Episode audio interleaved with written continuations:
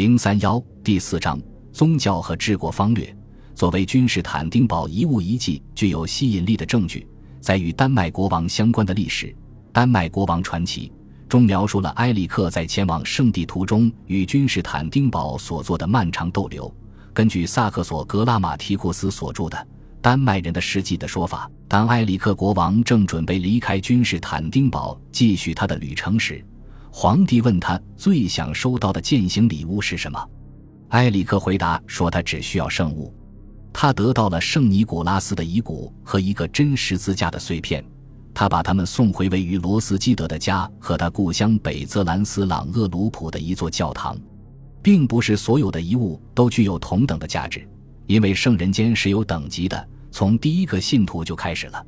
此外，可辨认的四肢总是比碎片组织要重要。尽管最终的吸引力来自真十字架的碎片，但第一等级圣人的一条保存完好的手臂或腿也是极其有价值的。皇帝和神职人员不惜一切代价来获得这些能够帮助帝国的手，手还不够，头、胳膊、腿、心脏、鼻子或者仅仅是组织的碎片。事实上，除了可预见的例外，身体的每一个部分都被大量需要。当在安提俄克偷来的圣师喜约翰的手臂，在九百五十六年搭乘帝国的驳船完成最后一段旅程，到达君士坦丁堡的时候，主教波多克托斯和聚集在一起的高级官员们穿着最好的长袍，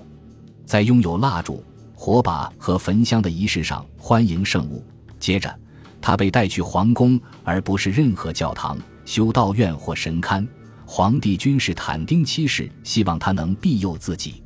在公元一千二百零四年，当这座城市被第四次十字军的拉丁征服者占领时，在君士坦丁堡可能已经有超过三千六百件来自四百七十五位不同圣人的遗物，包括前面提到的那只手臂。它仍然被装在威尼斯的银器中，但如今在现代伊斯坦布尔的托普卡普博物馆里，却无人朝拜它了。遗物是最重要的，但所收藏的特别受人尊敬的宗教图像或圣像，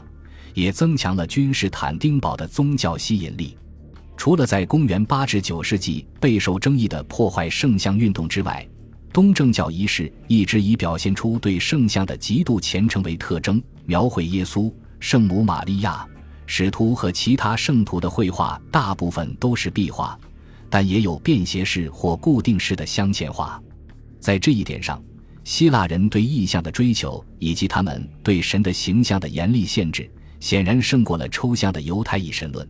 这在早期教会神父们的写作中仍然引起共鸣。与遗物一样，并非所有的宗教圣像都是平等的，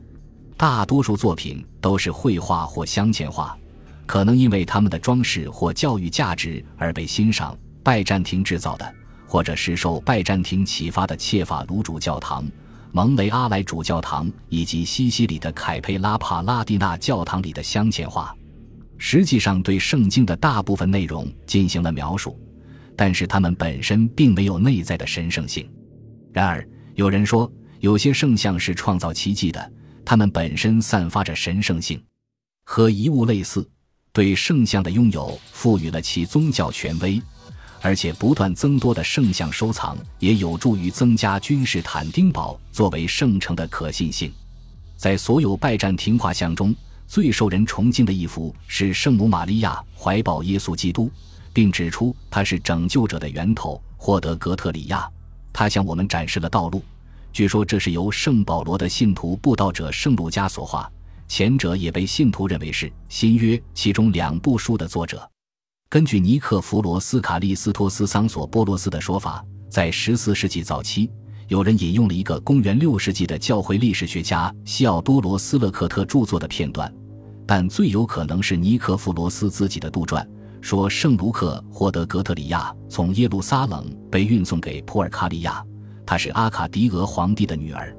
她被保存在君士坦丁堡的帕纳奇霍德格特里亚修道院中，在极度危险的时期。他被带出来游行，甚至在城墙上展示，以抵御敌人。尽管他在一千二百零四年的拉丁洗劫中幸存下来，却在一千四百五十三年奥斯曼帝国的征服后消失了。陆家是一名圣人，但仍然是人类。而最神圣的形象是阿奇罗波伊塔，不经人手而成的画像。这些圣像奇迹般的出现，其本身就是创造奇迹的。一个后拜占庭时代的例子，最好的传达了这样一种由圣像所唤起的信仰的强烈程度以及他们的政治意义。对某些人来说，这是一种最不协调的关系，但对拜占庭人来说却并非如此。喀山天主之母及我们的喀山夫人。据说她的地下躲藏处是在1579年7月8日由圣母玛利亚自己向一个小女孩透露的。非人为因素更容易被接受，因为喀山是最近征服的鞑靼和伊斯兰城市，没有任何基督教的先例。击退1612年波兰的侵略、1704年瑞典的入侵和1812年拿破仑的入侵都被归功于喀山天主之母。他无法在灾难性的1904至1905年战争中打败日本，也不能阻止布尔什维克夺取政权，因为喀山天主之母因其镶满珠宝的边框而被盗，并在1904年6月29日被毁掉。这使人们对即将到来的巨大灾难做出了准确的预测。1993年，被认为是同样的圣像再次出现，并被授予教皇约翰保罗二世。他崇拜这幅圣像已经十一年了，同时他还亲自协商，执着地想要将其送回喀山。这就需要访问俄罗斯联邦，这是一个政治上很老练的波兰主教热切渴望实现的一次访问，而莫斯科的主教和克里姆林宫却坚决拒绝。最终，俄罗斯的固执取得了胜利，梵蒂冈在二零零四年八月无条件归还了圣像。根据西方的历法，在下一个宗教节日，即二零零五年七月二十一日，莫斯科和全俄罗斯大主教亚历克西斯二世，又称为前克格勃特工 d r o s t o 和达达斯坦名义上的穆斯林总统米蒂莫谢米耶夫，把天主之母放在了喀山克里姆林宫的圣母领报大教堂里。对所有卷入这一事件之人的冷血政治计算，拜占庭人都能理解甚至同情。同时，他们也最真诚地信奉着天主之母。不经人手而成的画像，在教义上是最重要的，因为他们调和了对于强大精神工具的占有欲望与出埃及记中对于雕刻圣像的禁令。在激烈的争议之后，通过一种折中的方式，后反圣向东正教教义谴责了偶像崇拜，同时规定了人们的尊崇，例如可能是对于君主的。尽管圣母玛利亚被评定为圣母崇拜，但是非人类创造的不经人手而成的画像却不同，因为它们自身可以产生奇迹，包括他们自己奇迹般的复制。到目前为止，他们中最重要的就是曼德兰基督圣像，耶稣栩栩如生的脸和脖子浮现在一条手巾上。这条手巾最初由耶稣送给位于奥斯若恩的艾德萨国王阿布加五世。以代替耶稣的亲自拜访，这座城市被反复征服。曼德兰基督圣像遗失后，又在944年被重新找到。他被带到君士坦丁堡，并被罗马皇帝罗曼诺斯一世庄严地安置在其伟大的宫殿里。但他并没有帮助皇帝保住自己的皇位，在那里，他成了这座城市的首要圣像和遗迹，直到他最终消失在1204年的洗劫中。与类似的圣物维罗妮卡不同，耶稣的真实形象每个星期天都在罗马圣彼得大教堂被短暂展示。对那些等待朝圣的朝圣者和所有在君士坦丁堡的大教堂，尤其是在圣索菲亚教堂做礼拜的信徒们来说，神圣的遗物和庄严的图像只是不可抗拒的体验的一部分。第一部俄罗斯历史叙事，述说过去的岁月。在英语中被称为往年纪事，令人惊叹地融合了零碎的历史事实、直率的虚构、虔诚的写作和粗俗下流的内容。它叙述了自创世起至六千四百九十五年的历史。根据我们的历法推算，也就是九百八十七年。壮丽的建筑、镀金的镶嵌画、烛光中的圣像、华丽的祭司长袍、芬芳的熏香，还有其他伟大的拜占庭成就。以及礼拜仪式的合唱音乐组成的多媒质影响，今天仍然像任何音乐一样激动人心。据说，一个代表团是由弗拉基米尔一世派出的，他是基辅罗斯瓦兰吉地区的统治者，他将为自己和他的人民寻找一种合适的信仰。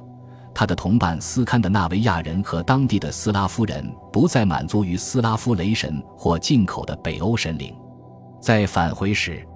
根据往年记事第六千四百九十四年的叙述，其代表团报告如下：当我们在中间旅行时，我们看到他们在寺庙里做礼拜，寺庙叫做清真寺。弯腰坐下来，像一个被附身的人一样，到处张望。除了悲伤和可怕的恶臭之外，他们没有任何幸福可言。他们的宗教不太好。然后我们进入教堂，看到他们在里面举行许多仪式，但我们没有在那里看到荣耀。然后我们去了君士坦丁堡，希腊人带我们去了他们崇敬上帝的地方。我们不知道我们是在天堂还是在人间。因为在地球上没有这样的光辉，也没有这样的美丽，而且我们也不知道如何去描述它。我们只知道在那里，上帝与人同在，而且他们的礼拜仪式比其他国家的更公平，因为我们不能忘记那样的美丽。本集播放完毕，感谢您的收听，喜欢请订阅加关注，主页有更多精彩内容。